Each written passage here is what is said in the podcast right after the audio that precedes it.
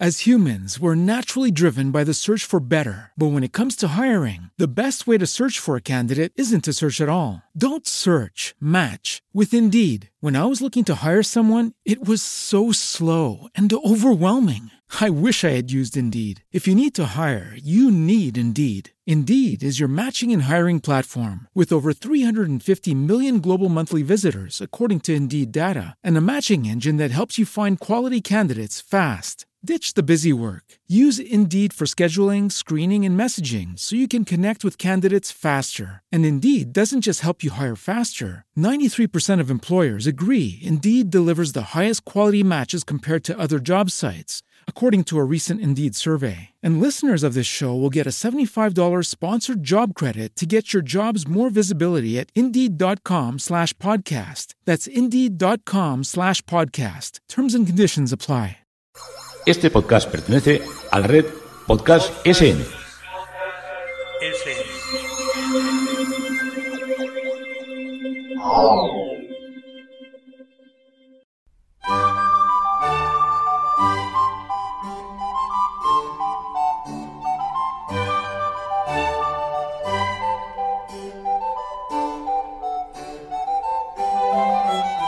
A continuación os presentamos Musicalia. un espacio sonoro donde podréis conocer, sentir y disfrutar de la música clásica.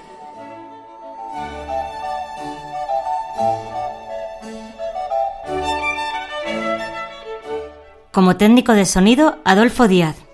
Como directora del programa tenemos a Belén Garrido En la presentación, María Jesús Hernando. y Begoña Cano.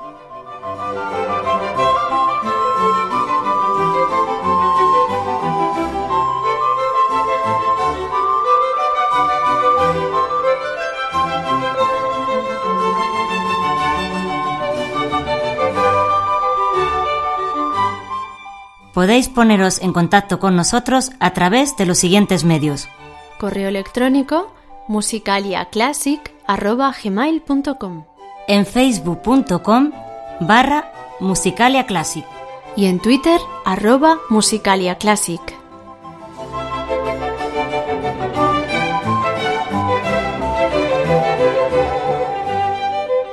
Muy buenas amigos de Musicalia, pues aquí ya nuestra nueva edición de octubre. Hola Begoña. Hola María Jesús. Bueno, esperamos que os guste mucho este programa porque, bueno, tenemos cositas muy especiales, como dice Belén. Belén, cuéntanos qué cositas tenemos para el programa de hoy. Cuéntanos los, las especial, lo especial que es este programa de hoy. Bueno, bueno, pues ante todo os saludo, mm, muy buenas, eh, Begoña, María Jesús y a todos los amigos oyentes. Y bueno, quiero empezar porque no quiero que se me olvide mencionar a las personas que hacen posible que, todos vosotros nos podáis escuchar a través de la red, que son Josh Green desde México, que, que hace posible que salgamos en todas las plataformas eh, de podcast y también a Salvi Melguizo. Bueno, y os recuerdo, amigos, que estamos tanto en tanto en iVoox como en iTunes, como en todas las plataformas, incluidas desde hace algún tiempo también Spotify y Google. Ahí nos podéis escuchar, podéis buscarnos en todas las redes de podcast. Y bueno, pues quiero mencionar también la red de podcast SM, eh, en la cual, además de nuestro podcast, están también otros muchos compañeros. No quiero nombrarlos porque seguro que me olvido de alguno, pero os invito amigos a, a entrar en la página de Podcast SM y escucharlos a todos porque encontraréis temas muy variados. Sí, sí, desde luego que queremos agradecer, porque si no fuera por ellos, pues no, no podríamos hacer el programa. Efectivamente. Y bueno, pues eh, vamos a tener hoy en apariencia eh, menos contenidos que en otras ocasiones, pero van a ser muy interesantes y, y seguro que os van a gustar. Vamos a comenzar directamente ya con una de nuestras secciones, la que tenemos últimamente entre manos, de origen incierto.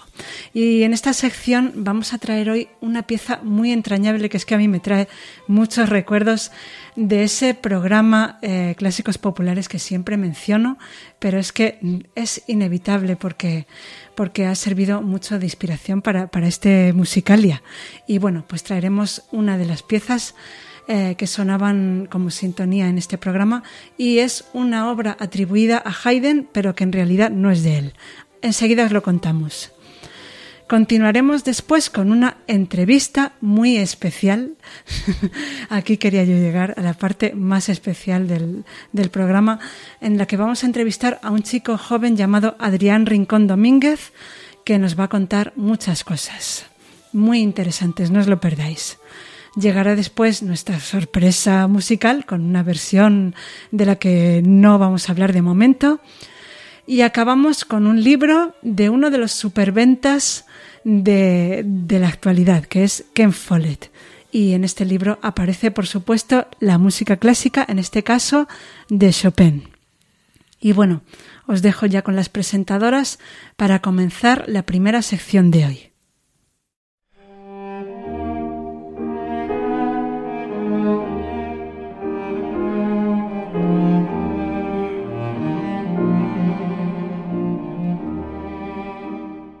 De origen incierto.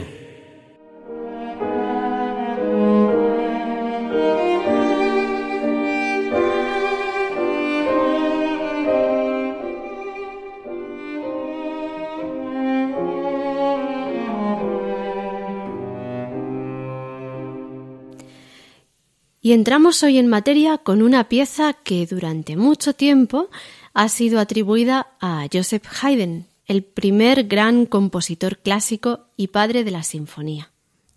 Y es que ciertamente hay motivos para atribuirle esta pieza a Haydn, ya que el que fue realmente su autor era un gran admirador de este músico y en sus composiciones trataba de imitar su estilo. De momento vamos a escuchar esta música. Después hablaremos del autor.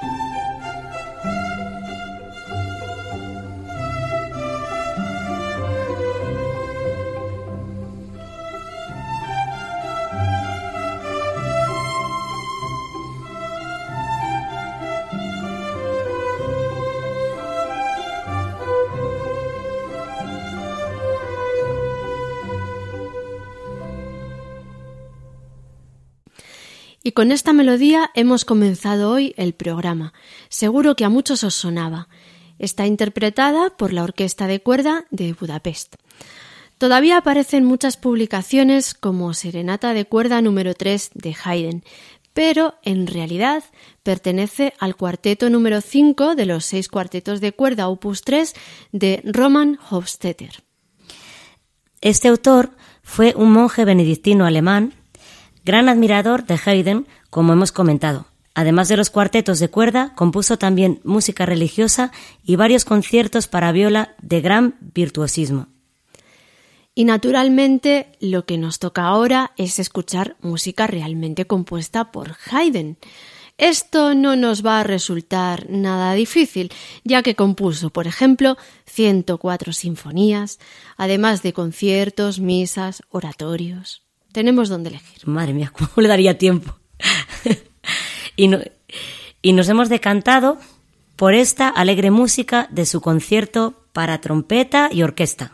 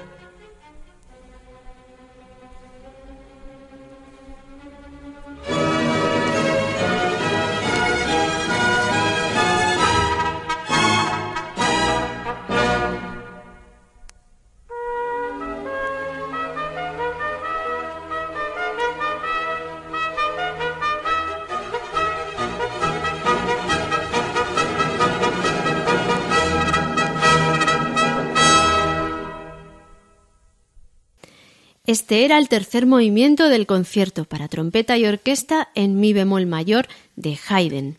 Estaba interpretado por Maurice André a la trompeta y por la Orquesta Sinfónica de Bamberger y como director Theodor Guchbauer. Madre mía, qué nombres. Sí, en fin, ese nombre. Bueno, y enseguida llega nuestro invitado, no os lo perdáis. Pero antes os vamos a recordar nuestros canales de comunicación para que nos escribáis y nos contéis todo lo que os, os ocurra, sugerencias, en fin, ahí os esperamos.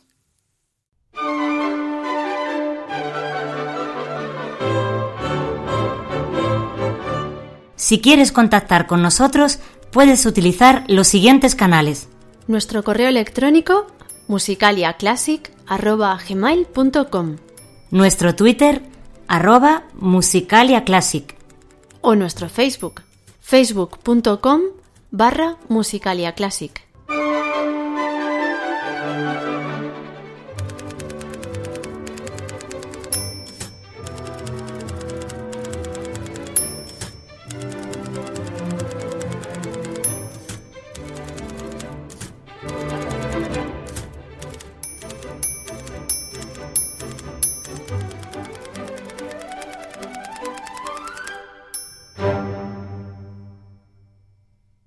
Este podcast pertenece a la red Podcast SN.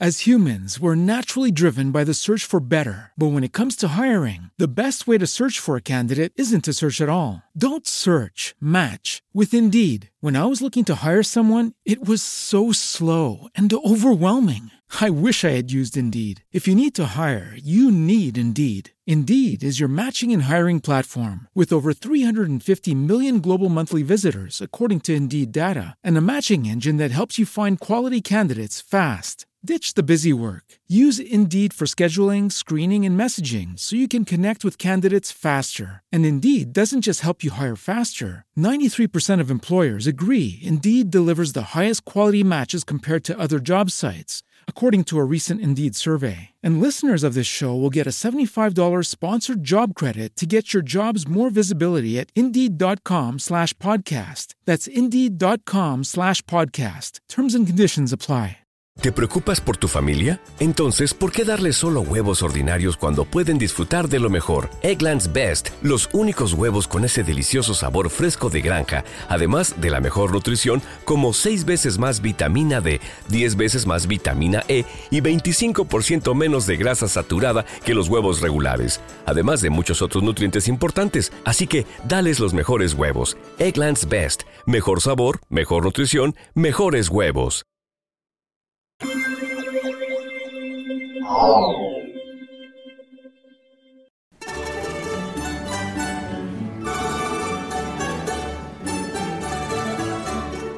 Nuestros músicos.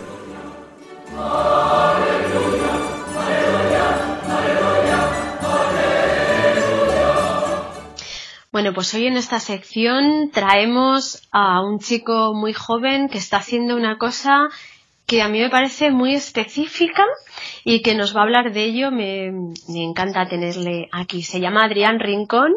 Hola, Adrián. Hola Begoña, ¿qué tal? Muy buenas. ¿Qué tal? Hola Adrián, ¿qué tal? Hola, buenas, buenas a todos. Bueno, cuéntanos un poco mm, qué es lo que haces que es tan particular, porque Adrián, como nosotros, es ciego y esto que está estudiando no es nada fácil para nosotros. Cuéntanos. Bueno, muchas gracias por, por, em, por eh, invitarme al podcast. Y bueno, pues es- eh, estudio dirección orquestal y coral en, en Barcelona, en la, la Escuela Superior de Música de Cataluña. Y bueno, em, este año ya, en septiembre, voy a empezar el, el segundo curso. Y bueno, la, a mí el, el tema de la dirección, bueno, pues mm, todo el mundo me ha, me ha dicho, me ha dicho de todo. Ha habido gente que me ha apoyado mucho y que me, me ha animado a que lo intente, porque bueno, según sabemos en España no ha habido ninguna persona ciega que lo haya, o sea, con esta titulación. Ya.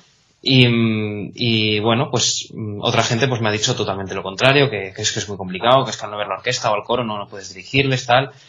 Y mm, bueno, yo me animé a intentarlo porque a mí como desde los 14, 15 años me empezó a apasionar el tema de, el tema de la dirección de, de orquesta, porque a los 12 perdí, perdí lo poco que tenía de visión. Y mm, entonces, pues eh, recuerdo, no, no recuerdo, no tengo casi ningún recuerdo así visual de, de cómo de cómo dirigir y demás. Entonces, pues a esa edad ya, en la, adolescencia casi, pues me, empezó a, a, gustar y me, empezó a, a, a, picar la curiosidad, ¿no? Entonces, bueno, pues, pues eh, empecé, por ejemplo, a asistir a los ensayos de, de las orquestas y de los coros aquí en, en los conservatorios de Salamanca y, y bueno, y siempre pues, pues eh, les preguntaba dudas a los, a los directores y cómo hacen esto, cómo hacen lo otro y tal. Y eh, así buscando, pues eh, me informé en, España de dónde se puede cursar esta carrera. La especialidad se llama dirección. Luego es que yo siempre digo dirección orquestal y coral, porque cuando la gente te dice que estudias mm, y dices dirección, pues mm, suena, suena, dirección de empresa o dirección de dirección de equipos o dirección de algo, ¿no? entonces, pues, pues entonces, pues eh, me informé y bueno, y em, hice, me presenté a, a, las pruebas de acceso en Madrid y en Barcelona. Y luego finalmente me han, me han admitido en Barcelona. Eh, entonces, bueno, pues allí hay unos, hay unos profes que son, o sea, en la, la escuela esta tiene bastante prestigio en, el, en lo que se refiere a, a, profesorado, porque, bueno, pues los profes no están, no solo trabajan en la docencia, sino que aparte tienen sus proyectos y tienen sus, eh, sus discos grabados o tienen sus eh, agrupaciones musicales, sus proyectos musicales. Entonces, pues, eh, eh, me dijeron pues que había, había unos profes de, de, dirección bastante, bastante buenos y que sin ningún problema se abrieron. O sea, en cuanto me admitieron en la escuela, eh, sobre todo estuvo eh, muy, muy entusiasmado el de dirección de orquesta, eh, Salvador Brotons, porque él me dijo, bueno, pues me, él, él así desde el primer momento pues me, me empezó a, a, escribir y tal y bueno me dijo que, que, enhorabuena por elegir esta especialidad que vamos a ir con calma y, y bueno y, y o sea, se le veía muy entusiasmado a la hora de ayudarme. Sí.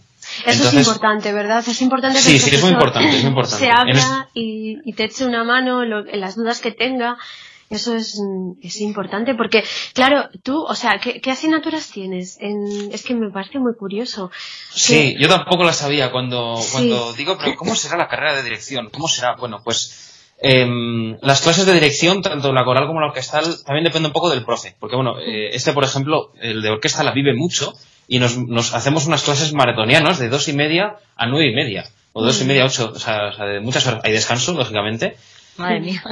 Pero, pero bueno, el, entonces la dinámica de las clases es, eh, son grupales, eh, normalmente son grupales, él, él, tiene el detalle de darme una clase individual, porque bueno, pues eh, entiende mi situación y normalmente pues mm, yo voy más, voy más lento claro, en lo para que explicarte se refiere los a... gestos, ¿no? Y esas cosas. Eso es, eso es. Gestos, curiosidades de la orquesta que la gente que ve no son, es lo, es lo normal, pues por ejemplo, cómo se coloca la orquesta, claro. eh, qué puedes hacer, qué puedes no hacer, de, de o sea, cómo, cómo das unas entradas, o sea, cómo dar las entradas, por ejemplo, porque no las puedes dar de una forma brusca, tienes que darlas de una forma de forma que invites. Claro, antes de que y, veas, además. Claro, la puesta, la puesta en escena del concierto, de quién saluda después, o sea, sí. eh, la orquesta cómo sale de por familias o desordenadamente, eh, el director si sale el último, si sale el primero, si es concierto para piano, quién sale antes, el pianista o el director, luego al final del concierto quién saluda, cómo se hacen los saludos, porque eso normalmente no se, no se,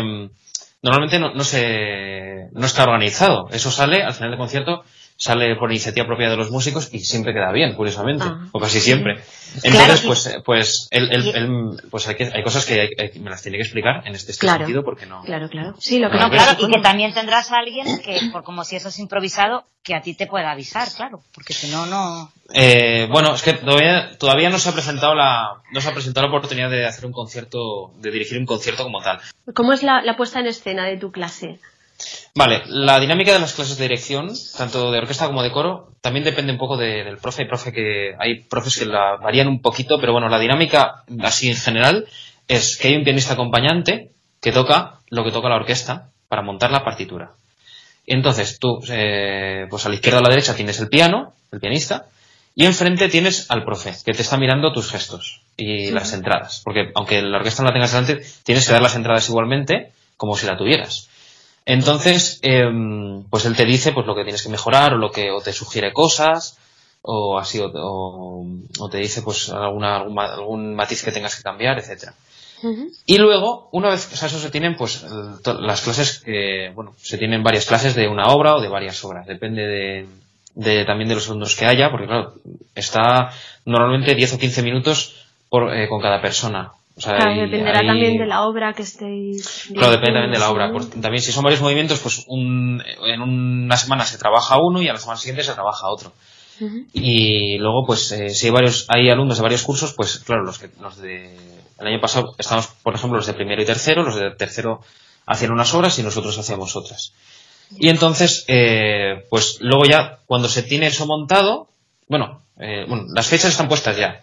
Las fechas de las prácticas están puestas. Hay una, la, escuela tiene unos presupuestos para la contratación de orquestas piloto y de, y de coros piloto que les pagan y hacemos prácticas. No hacemos concierto como tal, pero hacemos práctica. Práctica de, ensayo y, y, bueno, y para, para, para poderte desenvolver. Eso ya es casi práctica examen, pero bueno, al profe mío no le gusta llamarlo examen.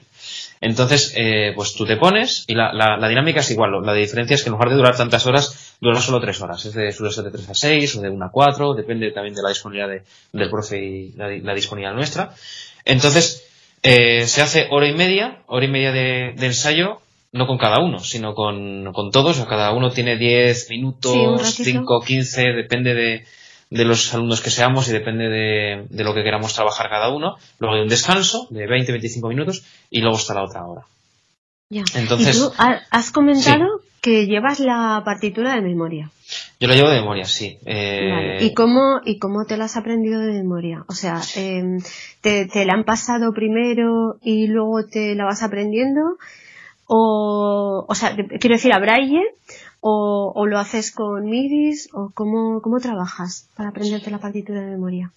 Bueno, las, las partituras de orquesta en braille, yo, desde mi opinión, no son eh, viables eh, a nivel práctico. No son viables, porque, no sé, por ejemplo, pues la novena una inmensidad. Una inmensidad. La, novena sinfonía de Beethoven son 12 volúmenes. Tú 12 volúmenes no los puedes, no los puedes llevar a clase. No los puedes llevar a clase. Entonces, eh, yo lo que hago, tengo como 11 no, no presta el servicio de transcripción digital, el, eh, porque te lo hace, pero a digital, ¿no? O sea, tú con el, eh, por ejemplo, hay un, hay un editor musical, el, BME, el editor musical Braille, que bueno, es un, es un programa de una empresa italiana, que, que bueno, pues la ONCE lo, lo da en préstamo, y bueno, pues, pues, con ese programa puedes trabajar las partituras. eh, lo único que, claro, pues como ONCE no transcribe a ese programa, yo eh, lo que he hecho es me he buscado una copista que las pasa a cualquier programa de notación musical, a Finale o a Sibelius, al que, le pidas, porque se dedica a ello. Que esos no son accesibles, ¿no? ¿O sí?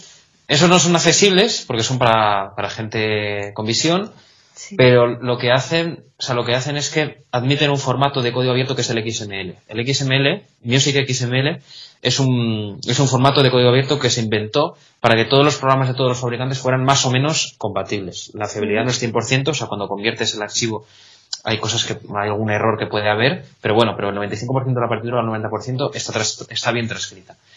Y entonces, la, nueva versión 2, la 2 del, de este editor musical, Braille, admite el formato XML. Entonces, eso, eso nos da la ventaja de que cualquier partitura que esté hecha en Finale o en Sibelius y que esté exportada a XML se puede abrir con ese programa y te la transcribe a Braille automáticamente y el Deus te, te va verbalizando todo, signo a signo, de, de, lo que pone la partitura.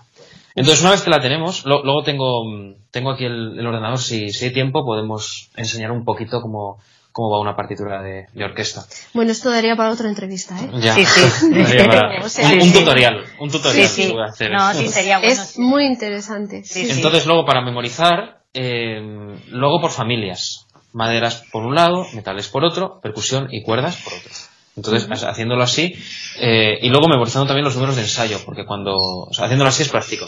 Luego, para, en, las, en las prácticas, con la orquesta, eh, el, el, profe está ahí para ayudarte y no hay ningún problema, pero si quieres ser independiente de verdad, eh, deberías aprenderte, en mi opinión, los números de ensayo o los números de compás.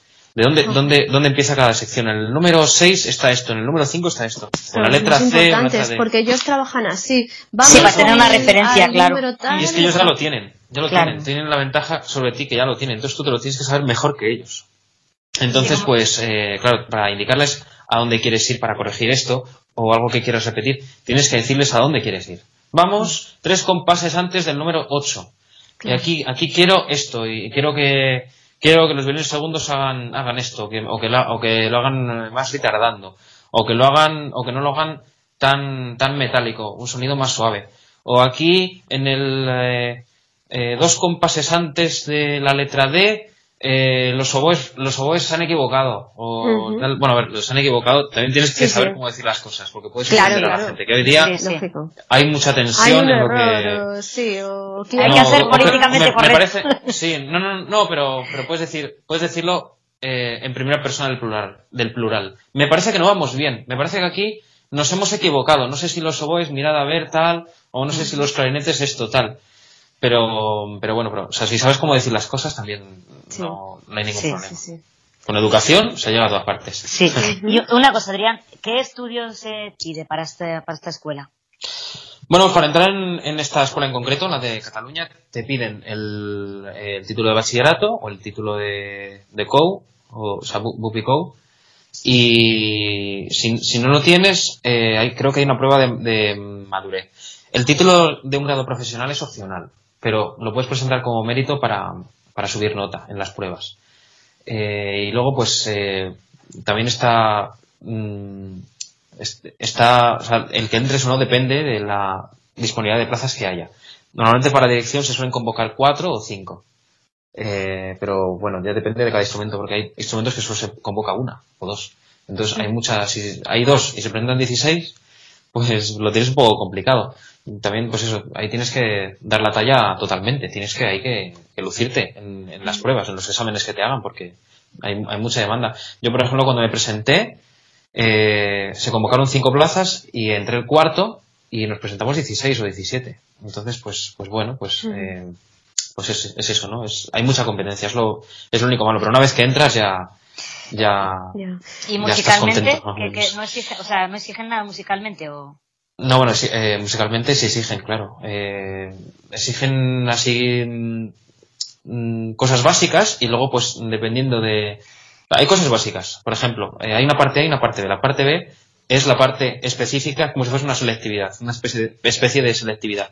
La parte B tienes lo específico de la especialidad a la que te presentas y la parte A es una parte A que tienen que hacer todos los, todos los músicos. En la parte A tienes dictado melódico rítmico, dictado polifónico, armónico, eh, análisis de partitura, análisis auditivo y prueba de repertorio, para que vean la destreza que tienes a nivel técnico y a nivel interpretativo con tu instrumento principal.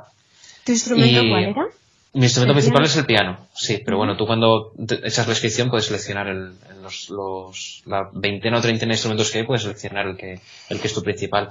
Y luego la parte B, pues dependiendo de la, de la especialidad que tengas. En el caso de dirección, pues te, te, piden, por ejemplo, gestos no te piden. Te piden, por ejemplo, que leas a primera vista una partitura para orquesta. Eso, pues a mí me lo han tenido que, lo tuvieron que adaptar. A mí, por ejemplo, me pedían este compás, yo lo memorizaba al momento en, braille y lo, y lo, y lo, y lo tocaba al piano. O te, piden también una prueba de entonación. Entonces, bueno, pues también es eso. Es lo que, más o menos, lo que suelen hacer todos los años. Sí. Bueno, pues nada, Adrián, la verdad es que, mm, es que, claro, como tenemos el tiempo limitado, pues me parece apasionante. Yo, si no te importa, te diría si otra vez puedes volvernos a conceder otra entrevista. No, y, sobre todo el, un poco el tema que has hablado de los editores sería una cosa muy, muy interesante. Yo creo que a mucha gente le puede interesar. Sí, no, la verdad es que sí. Es, una cosa bastante oculta. las tres o cuatro que, los cuatro gatos que en España los utilizamos, no, no, o no nos conocemos, o no, yo, yo no conozco a nadie que lo utilice así de forma habitual ahora mismo. Eh, a verlos, pues seguro que los hay, claro, pero no, no, se, no se conocen, porque no, porque cada uno hace sus cosas. Yo con este editor, pues trabajo las partituras, hago arreglos por, por encargo, a las formaciones que me lo, que me lo piden, eh, y bueno, y luego hago todos los trabajos que me piden de, de las asignaturas de composición, o, o, por ejemplo hay una asignatura que se llama instrumentación y orquestación. Y ahí, por ejemplo, pues tienes que hacer, pues te piden pasar una cosa de piano, pasar la orquesta, hacer una, una orquestación total. Entonces, pues eso o, lo haces con el editor o lo, puedes hacer en braille también, pero es súper pesado. No, bueno, no, sí también, claro. No, y aún así, aunque lo hagas en braille, pues luego lo tienes que pasar para que... Claro, claro, yo con esto pues lo paso en XML o en PDF al profe y él ya lo corrige. Eh, ellos ya, entienden lo que puede pasar de pues que a lo mejor algunas líneas divisorias no, no pueden estar bien puestas, o algún signo de octava no puede estar, o alguna ligadura que no puede estar. O sea, ellos ya, saben estos inconvenientes, pero, pero, pero los tienen en cuenta a la hora de corregir, ¿sabes? Entonces, pues eso también dice mucho de ellos. Entienden la ah. situación y bueno, pero por lo menos les facilitas mucho el trabajo. Eso sí, porque wow, es que hoy día sin, sin informática estudiar una, una carrera sería sería súper súper lento. Que antes se hacía, antes cuando se daba contra punto y fuga, hacías en pauta los, los, los corales y las, y las invenciones y todo eso.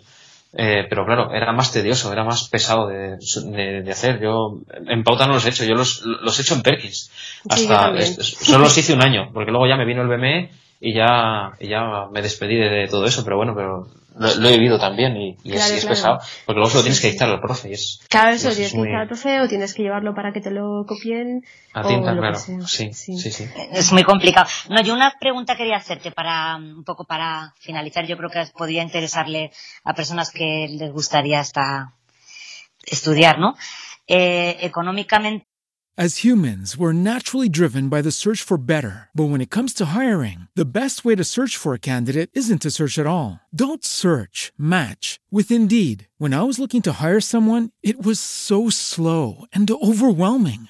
I wish I had used Indeed. If you need to hire, you need Indeed. Indeed is your matching and hiring platform with over 350 million global monthly visitors, according to Indeed data, and a matching engine that helps you find quality candidates fast. Ditch the busy work. Use Indeed for scheduling, screening, and messaging so you can connect with candidates faster. And Indeed doesn't just help you hire faster. 93% of employers agree Indeed delivers the highest quality matches compared to other job sites, according to a recent Indeed survey. And listeners of this show will get a $75 sponsored job credit to get your jobs more visibility at Indeed.com slash podcast. That's Indeed.com slash podcast. Terms and conditions apply. Okay, round two. Name something that's not boring. A laundry? Ooh, a book club. Computer solitaire, huh? Ah, oh, sorry, we were looking for Chumba Casino. That's right. ChumbaCasino.com has over 100 casino style games. Join today and play for free for your chance to redeem some serious prizes. ChumbaCasino.com. No purchase necessary. Full prohibited by law. 18 plus terms and conditions apply. See website for details. De cuanto, vamos, porque son escuelas privadas, ¿no? ¿O no? No, la escuela, la, la, escuela está de Cataluña depende de la Generalitat, o sea que es pública. O sea, si tienes más del 33% de discapacidad tienes exención de, de, precios públicos de matrícula. La matrícula, para quien lo sepa, el precio normal es un 2.370 con, con 80, me parece. Porque son 39,53 por créditos, lo multiplicas por 60, es lo que, es lo que te da, lo que te da el curso. Lo único, pues que si no, lo, o sea, yo soy de Salamanca y, y en Cataluña pues está todo más caro, eso sí es verdad. Incluso yo diría que más claro, está más caro que en Madrid. Entonces pues allí pues eh, tienes que, tienes que mirar a ver dónde puedes, dónde puedes vivir. Yo estoy viviendo en una residencia porque está, me viene muy bien porque está siete minutos andando, siete, ocho, y no tengo que coger transporte público, pero si, si tienes que irte más lejos, pues, y no te queda otra, pues te tendrás que ir más lejos todo está también en, la, en, en lo que busques, porque también hay, muchísima demanda y tanto los pisos como las habitaciones se acaban muy pronto. Muy pronto. Eh, entonces tienes que estar atento de, de a ver quién te pueda, quién te pueda buscar piso o de, o de, o de estar atento a las ofertas que haya porque se acaba todo muy rápido. Muy bien. Pues nada, normalmente las entrevistas las finalizamos con algo que, el entrevistado le apetece escuchar o le apetece que, pongamos. ¿Qué, nos traes para que... Para, bueno, yo, pues yo os he traído, que he visto que ha tenido bastante, eh, bastante buena, buena aceptación, es la obra que me ha marcado a mí, eh, por así decirlo, el perder mi timidez con orquesta. Yo antes era un poco tímido, eh, y bueno, así me costaba un montón decir las cosas mm, a, la, orquesta. Y, tampoco sabía cómo, estaba súper cortado. tiene que impresionar, ¿verdad? Y esta, mm, bueno, más que impresionar, eh, el saber cómo decirlas y, no, y no quedarte clavado. Mm, yo, yo sobre todo estaba nervioso porque no me quedaba clavado así. Así tal nervios nervios no porque la, partitura me la sabía y los puntos de localización los tenía claros. Entonces vas, vas ya con todo hecho. En, el tema mm, memoria iba, iba bien, pero el saber cómo decir las cosas es otra cosa. Porque estás tan pendiente de dirigir bien y de hacer bien el ensayo que no, que no escuchas. Yo no, yo no escuchaba, la- me costaba escuchar los errores que hacían. Luego, pues, nos pasa lo contrario. Cuando escuchamos al compañero, pues te viene de todo la cabeza. Ah, pues aquí los violines han hecho esto. Ah, pues aquí yo haría esta cosa. Pues aquí se han equivocado y no lo ha dicho. El, el- compañero no, no, lo- no se lo ha dicho a los músicos. Entonces, eh, Salvador es lo que hizo. Eh, es lo que me ha, es lo que me ha, me ha dado él. Él es una persona muy enérgica que vive todo cuando te explica, lo vive de una manera muy intensa y, y eso hace también que poco a poco pierdas la timidez. Entonces, esta obra que traemos es una obra que compuso él y que hicimos la práctica con ella porque es una obra muy, muy económica a nivel, a, a nivel, a nivel de dinero y a nivel de iniciación de estudiante de dirección de orquesta. Eh, porque es una obra que no tiene cuerdas, solo tiene maderas a dos, dos trompas, eh, trompeta, trombón, tuba y un percusionista. Entonces, es una obra muy digerible y muy fácil de memorizar, porque es muy lógica también. Por ejemplo, los, eh, de lo que he traído, que es eh, el último movimiento, por ejemplo, eh, he traído los dos últimos movimientos. El tercero es el, el que dura dos minutos así, y eh, ahí, por ejemplo, no hay graves, no hay ni fagots, ni trombón, ni tuba. En- y es un, es un, así, un, un movimiento muy colorista y muy y que juega mucho con los con los, los trinos y los, lo- las notas repetitivas y el cuarto movimiento que Salvador se pensaba que era el que más me iba a costar porque tiene compases irregulares durante casi toda la obra menos al- una parte al final o sea el, la- el reprise al final y el- la exposición al principio el resto son todo compases irregulares y eso es complicado de aprendértelo Sí. pero porque claro es que estás todo el rato 7 8 5 8 3 8 tal Sí, sí. entonces eh, pues mm, es complicado aprendérselo sí pero, pero bueno pero a mí curiosamente fue lo que menos me costó porque tú lo vas memorizando por secciones entonces pues mm, te, resulta muy fácil mm, montarlo entonces pues a mí son los son mis favoritos de esta de sinfonietas es la sinfonieta de cámara de, de, de Salvador Brotons del, de 1986 Bueno, pues nada, pues vamos a escucharlo. eh, vamos a ver si, si sería tan fácil, que yo no lo veo que sea tan fácil. Tienes muchísimo mérito, Adrián, de verdad. Mm, muchas vamos, gracias. si antes ya me parecía eh, muy curioso, ahora me parece todavía más. Pues nada, cuando queráis podéis venir a, a- a presenciar alguna clase, que mi profe Uy, está sí, bien. bueno, sería Ah, pues genial. sí, sería bonito hacer un reportaje, ¿eh? Desde luego, sería Pues ideal. no, está nada pues, mal. Además, las, las, sí, o sea, él, él no hay ningún problema. Cuando le pregunto y tal, dice que, que sin ningún problema, que, que puede venir así. No mucha gente, pero, pero bueno, que de vez en cuando. No, se hacer un reportaje así Sí. breve para, para a modo de ilustración sería bonito, sí. Pues sí, la verdad pues- que sí, es curioso. Pues muchísimas gracias por, nada, por habernos concedido A vosotros por entrevista. invitarme. Y, y bueno, que otra vez volverás, de verdad, si te apetece. Genial. Pues muchísimas sí, gracias y ya, aquí estoy cuando, cuando digáis. Pues nos quedamos con esta obra que nos traes. Eso Muchas es, muchas gracias. gracias, Adrián. Venga, hasta pronto. Hasta pronto.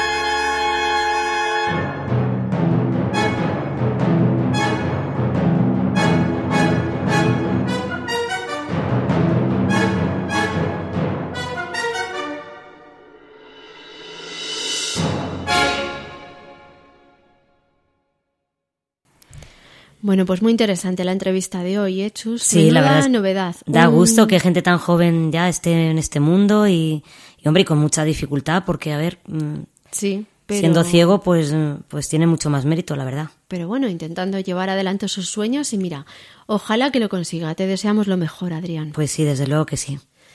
Y esta era la música que Adrián ha seleccionado para nosotros.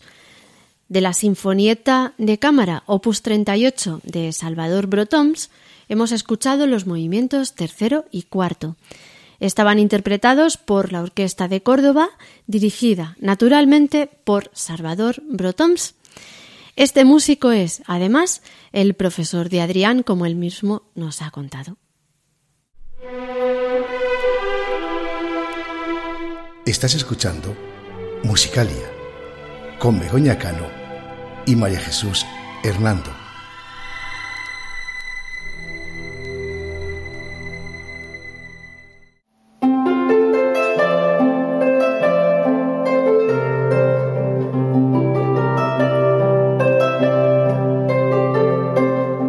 La sorpresa musical.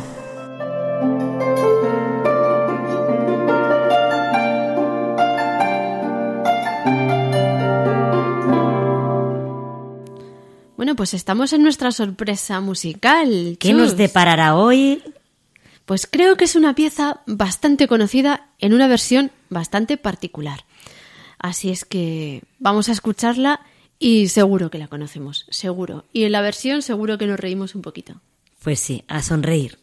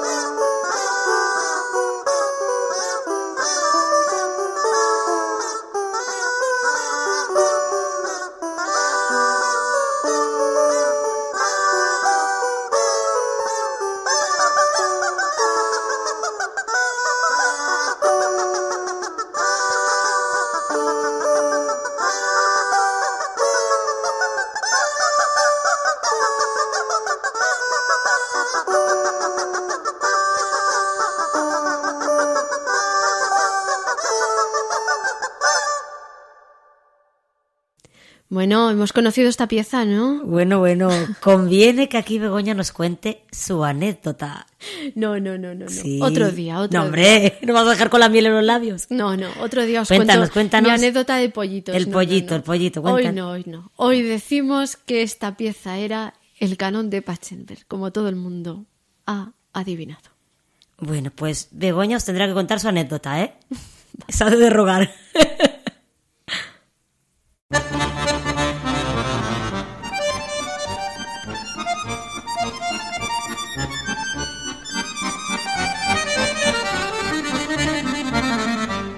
Música y libros.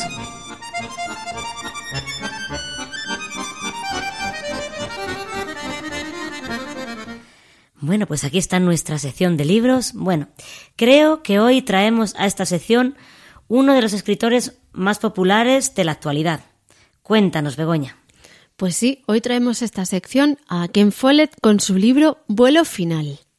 Bueno, vamos a escuchar lo que dice la reseña. Cuéntanos, a ver, léenos. Pues os comento lo que dice la reseña. La acción de vuelo final transcurre al comienzo de la Segunda Guerra Mundial.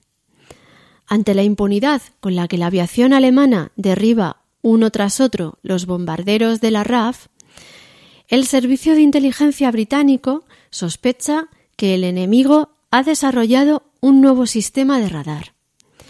Mientras tanto, un joven danés descubre algo sorprendente entre los farallones de la isla de Faro, ocupada por los nazis, ignora que en Copenhague el detective colaboracionista Fleming está urdiendo un plan para descubrir los informadores de los aliados, en el que muy pronto se habrá de ver implicado. Bueno, bueno, ¿y en qué momento aparece la música? It is Ryan here and I have a question for you. What do you do when you win? Like, are you a fist pumper?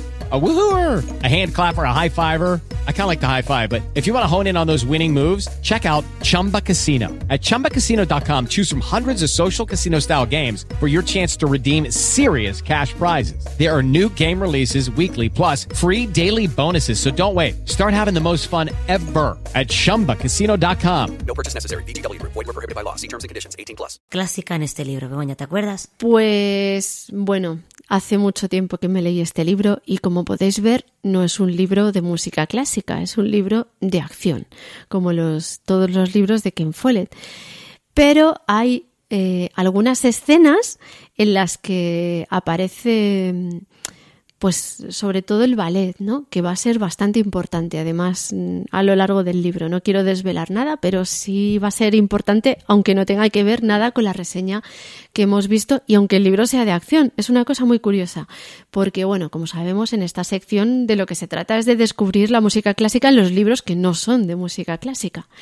Entonces, bueno, pues he traído una escenita en la que mm, este joven danés eh, va a visitar a una familia, la familia de un amigo suyo del, colegio al que van, que ellos son judíos. Y entonces pues pues bueno ya veremos cómo se desarrolla la, eh, la, la escena porque esta familia pues es muy erudita están eh, pues eso muy metidos en lo que es la música clásica. Y él pues es un amigo del hijo y ya veréis es es a mí me parece bastante divertida pues ahora, a continuación, vamos a leer este pasaje donde, donde aparece la música. Harald nunca había bebido un cóctel y no estaba demasiado seguro de en qué consistía exactamente. Para proporcionarse algo que hacer, se inclinó y le dio unas palmaditas al perro. Era un largo y esbelto setter rojo, con un espolvoreo de gris en su rojizo pelaje. El perro abrió un ojo y meneó el rabo una vez, en educado reconocimiento de las atenciones de Harald. Ese es Thor, dijo Karen. El dios del trueno, dijo Harald con una sonrisa. Muy poco apropiado, estoy de acuerdo, pero el nombre se lo puso Joseph. Tú querías llamarlo botón de oro, protestó Tick. Entonces yo solo tenía ocho años. Y yo Además, Thor no es un nombre tampoco apropiado.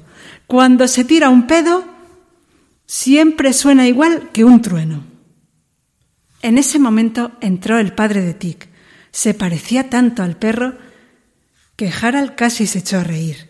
Alto y delgado, el señor Dudvig iba elegantemente vestido con una chaqueta de terciopelo y una pajarita negra, y sus rizados cabellos rojizos estaban empezando a volverse grises. Harald se levantó y se dieron la mano. El señor Dudvig se dirigió a él con la misma lánguida cortesía que había demostrado el perro. Me alegro mucho de conocerte, dijo pronunciando muy despacio cada palabra. Joseph siempre está hablando de ti. Señor, ¿no le preocupa lo que podrían hacerle los nazis? Ya sabemos lo mal que se está tratando a los judíos en Alemania y Polonia. Me preocupa, sí, pero Dinamarca no es Alemania y los alemanes parecen considerarnos como daneses primero y como judíos en segundo lugar. Y de todas maneras, tampoco es como si fuéramos unos tenderos, por el amor del cielo, dijo Karen frívolamente. Odio a los nazis, pero ¿Qué le van a hacer a una familia que es dueña del banco más grande del país? Harald pensó que aquello era una idiotez. Los nazis pueden hacer lo que quieran, y a estas alturas ya deberías saberlo, dijo despectivamente. Oh, ¿debería? replicó Karen con voz gélida, y Harald se dio cuenta de que la había ofendido. En ese momento la señora se reunió con ellos y empezaron a hablar de la producción del ballet real danés, que eran las sílfides. La música me encanta, dijo Harald. ¿Has visto el ballet? le preguntó la señora Dudwig.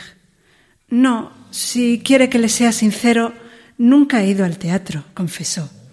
Eso es terrible, dijo Karen con aire altanero. La señora Dudwig le lanzó una mirada de desaprobación. Entonces Karen tiene que llevarte, dijo. Madre, estoy terriblemente ocupada, protestó Karen. Me estoy aprendiendo un papel principal por si he de hacer de sustituta. Harald se sintió herido por su rechazo, pero supuso que estaba siendo castigado por haberle tratado despectivamente cuando hablaban de los nazis. Apuró su vaso. Había disfrutado con el sabor agridulce del cóctel y éste le había infundido una relajada sensación de bienestar. Pero quizá también había hecho que no pensara demasiado en lo que decía. Harald lamentó haber ofendido a Karen. Ahora que la actitud de la chica hacia él se había vuelto tan fría de pronto, se daba cuenta de lo mucho que llegaba a gustarle. Karen salió a la terraza a fumar un cigarrillo y Tick explicó que a sus anticuados padres no les gustaba ver fumar a las chicas. Harald se sintió atónito frente a la sofisticación de una joven que bebía combinados y fumaba. Cuando Karen volvió a entrar, el señor Dudwig se sentó al piano y empezó a pasar las páginas en el atril. La señora Dudwig se había quedado de pie detrás de él. Los padres interpretaron una canción y luego Tick cogió su clarinete y tocó una sencilla canción de cuna de Mozart. El señor Dudwig regresó al piano y tocó un vals de Chopin, de las sílfides, y Karen se quitó los zapatos de un par de puntapiés y les mostró una de las danzas que estaba aprendiendo por si tenía que hacer de sustituta. Después todos miraron a Harald con expresión expectante. Comprendió que se esperaba que tocara. No podía cantar, excepto para rugir canciones populares danesas, así es que tendría que tocar. La música clásica no se me da muy bien, dijo. Tonterías, dijo Tick. Me dijiste que tocas el piano en la iglesia de tu padre. Harald tomó asiento ante el teclado, pensando que realmente no podía infligir himnos luteranos a una culta familia judía. Titubeó y luego empezó a tocar Peanut Dogs Boogie Boogie. Empezaba con un arpegio melódico tocado con la mano derecha. Luego la mano izquierda daba comienzo a una pauta insistentemente rítmica en unos compases más bajos y la derecha tocaba las disonancias propias del blues, que tan seductoras resultaban. Pasados unos instantes, Harald dejó de ser tan consciente de sí mismo y empezó a sentir la música. Tocó más fuerte y más enfáticamente, gritando en inglés durante los momentos álgidos. Todo el mundo boogie boogie. La melodía llegó a su clímax y Harald dijo, De eso es de lo que estoy hablando. Cuando terminó, hubo silencio en la sala. El señor Dudwig lucía la expresión afligida de un hombre que se ha tragado accidentalmente algo podrido, e incluso Tick parecía sentirse algo incómodo. Bueno, debo decir que no creo que nunca se haya oído nada semejante en esta sala, dijo la señora Ludwig. Harald comprendió que había cometido un error. La muy erudita familia Ludwig desaprobaba el jazz tanto como sus propios padres. Eran personas cultivadas, pero eso no hacía que tuvieran una mente abierta. Oh, vaya, dijo, ya veo que no era apropiado. Desde luego que no, dijo el señor Ludwig. La mirada de Karen se encontró con la de Harald desde detrás del sofá. Él esperaba ver una sonrisa desdeñosamente altiva en su rostro, pero para su sorpresa y su deleite, Karen le guiñó un ojo. Aquello hizo que hubiera valido la pena.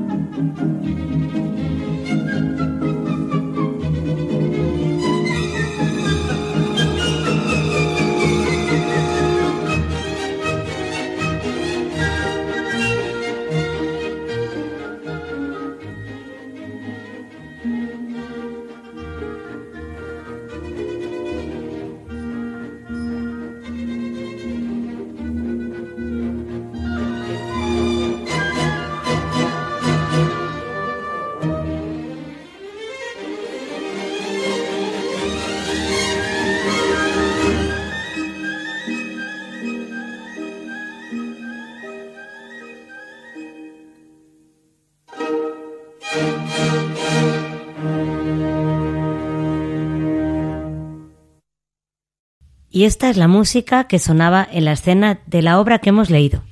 Se trata del Vals Brillante Opus 18 de Chopin en un arreglo orquestal. Sí, no hemos escuchado el blues, no, no. el que metió la pata. Bueno, pues es que eh, Chopin compuso este vals naturalmente para piano, pero posteriormente Mikhail Fokin realizó un arreglo orquestal de varias piezas de Chopin para incluirlas en su ballet Las Sílfides, que fue estrenado en 1908. Esta versión estaba interpretada por la Orquesta Sinfónica Pro Música de Berlín con Jürgen Walter como director. Y antes de despedirnos, por supuesto, que pasamos a recordaros nuestros canales de comunicación.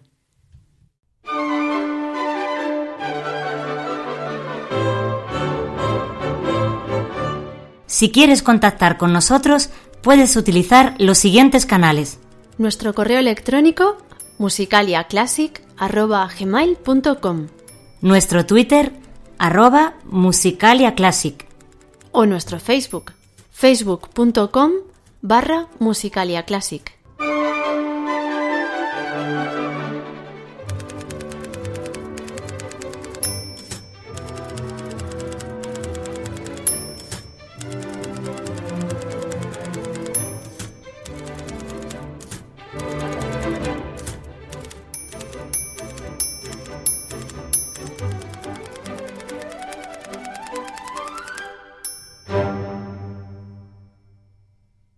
Este podcast pertenece a la red Podcast SN.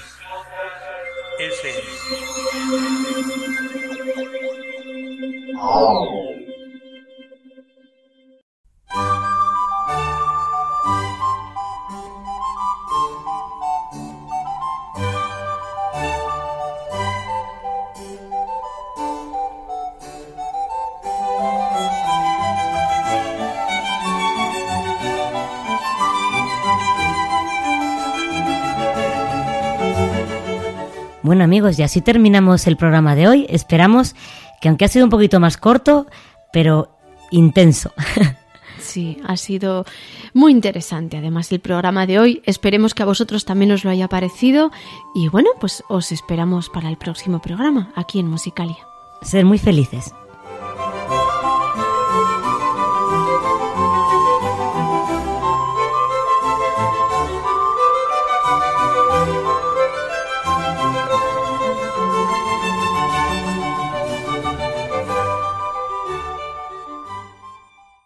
With the Lucky Land slots, you can get lucky just about anywhere. This is your captain speaking. Uh, we've got clear runway and the weather's fine, but we're just going to circle up here a while and uh, get lucky. No, no, nothing like that. It's just these cash prizes add up quick. So I suggest you sit back, keep your tray table upright, and start getting lucky. Play for free at LuckyLandSlots.com. Are you feeling lucky? No purchase necessary. Void where prohibited by law. 18 plus terms and conditions apply. See website for details. Judy was boring. Hello. Then Judy discovered ChumbaCasino.com. It's my little escape. Now Judy's the life of the party. Oh, baby, Mama's bringing home the bacon. Whoa, take it easy, Judy. The Chumba life is for everybody. So go to ChumbaCasino.com and play over 100 casino style games. Join today and play for free for your chance to redeem some serious prizes. chumba ChumbaCasino.com. No purchase necessary. Void where prohibited by law. 18 plus terms and conditions apply. See website for details.